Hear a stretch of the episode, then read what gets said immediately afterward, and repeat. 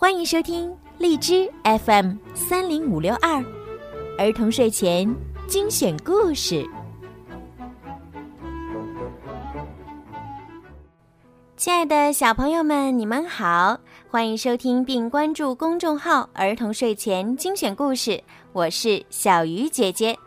今天呢是六一儿童节，首先呀要祝所有的小朋友们儿童节快乐。今天是你们的节日，希望你们今天呢可以度过快乐的一天。今天的故事呢是谢芷萱小朋友的爸爸妈妈为他点播的。爸爸妈妈想对你说：“萱萱宝贝儿，六一儿童节快乐！现在的你四岁半，是我们全家人的开心果儿。你喜欢画画，用笔大胆，线条流畅，色彩丰富，喜欢运动。”还喜欢攀岩，挑战高度；喜欢魔方，现在已经可以玩转二阶、三阶魔方；喜欢朗诵诗歌，喜欢练顺口溜；喜欢听故事和讲故事；喜欢猜谜语；喜欢看《十万个为什么》，在里面寻找奇妙的答案。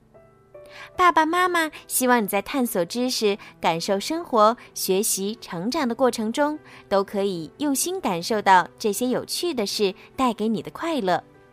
最后，愿纯真、善良、自信一直陪伴着轩轩，你的未来无限精彩。我们全家人永远爱你。好了，现在呢，咱们就一起来听今天的故事吧。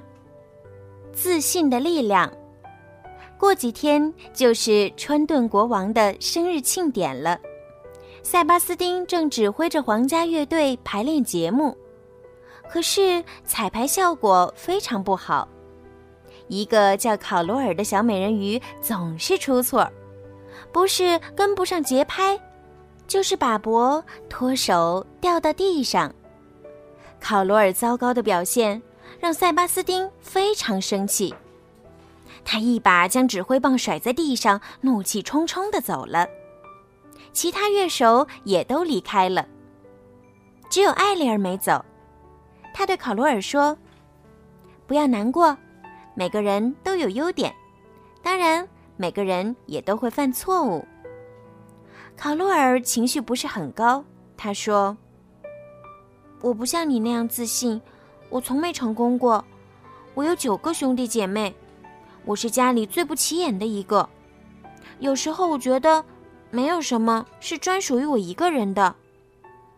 艾丽儿说：“我也有好多姐妹，但是我有一个秘密洞穴让我开心，那里存放着我的宝贝。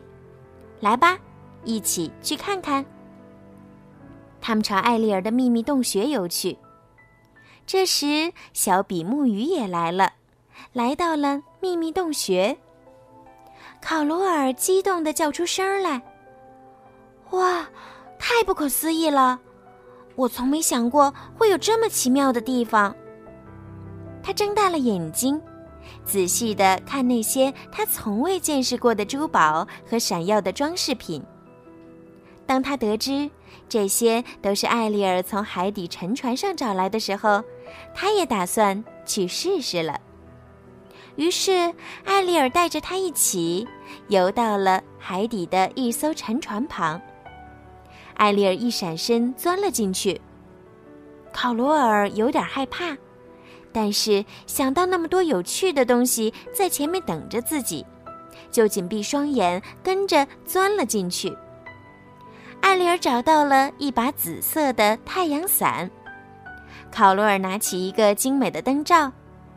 考洛尔对艾丽尔说：“我能将灯罩寄放在你的洞穴里吗？我不想放在家里。”艾丽尔听后爽快的答应了。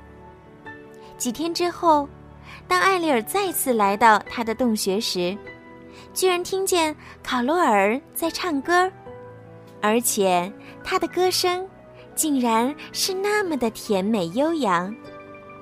艾丽尔由衷地说。你应该在国王的生日音乐会上唱歌，而不是敲钹。考罗尔却表示没有胆量在众人面前唱，他只敢独自一人的时候随便唱唱。第二天又是彩排日，艾丽尔的歌声总也不能让塞巴斯丁满意，因为明天就是庆典的日子了。塞巴斯丁很焦躁，他们练了一遍又一遍，结果还是很让人失望。排练结束时。每个人都很疲倦。第二天，艾丽尔竟然累得说不出话来了。塞巴斯丁感觉糟透了，艾丽尔却有了主意，比划着让塞巴斯丁跟他一起到他的洞穴去。他们来到洞穴，只听考罗尔正在深情的歌唱。塞巴斯丁当即决定让考罗尔来唱。可是，我不行啊。考罗尔怯生生地说：“你必须唱。”塞巴斯丁不容他推辞，不然，川顿国王的生日庆典就要搞砸了。他们回到演奏大厅，考罗尔透过幕布看到春顿国王，就更害怕了。台下的艾丽尔不断的向他示意，小比目鱼也一直鼓励他。于是。他深吸了口气，游到舞台中央。乐团开始演奏，考罗尔轻柔地唱起来，歌声中充满了快乐。一曲结束，观众们都陶醉了。演出结束后，考罗尔找到艾丽尔，兴奋地说：“没有你，我就不会唱歌，是你给了我信心，谢谢。”艾丽尔微笑着，深情地拥抱了考洛尔，因为这个拥抱，远比千言万语珍贵的多。好啦，今天的故事就听到这儿啦，希望小朋友们可以喜欢今天的故事，也希望呢，小朋友们还有谢芷轩小朋友呀，可以像故事中的艾丽尔一样，非常的愿意帮助朋友，同时呢，也要做一个。有自信的孩子。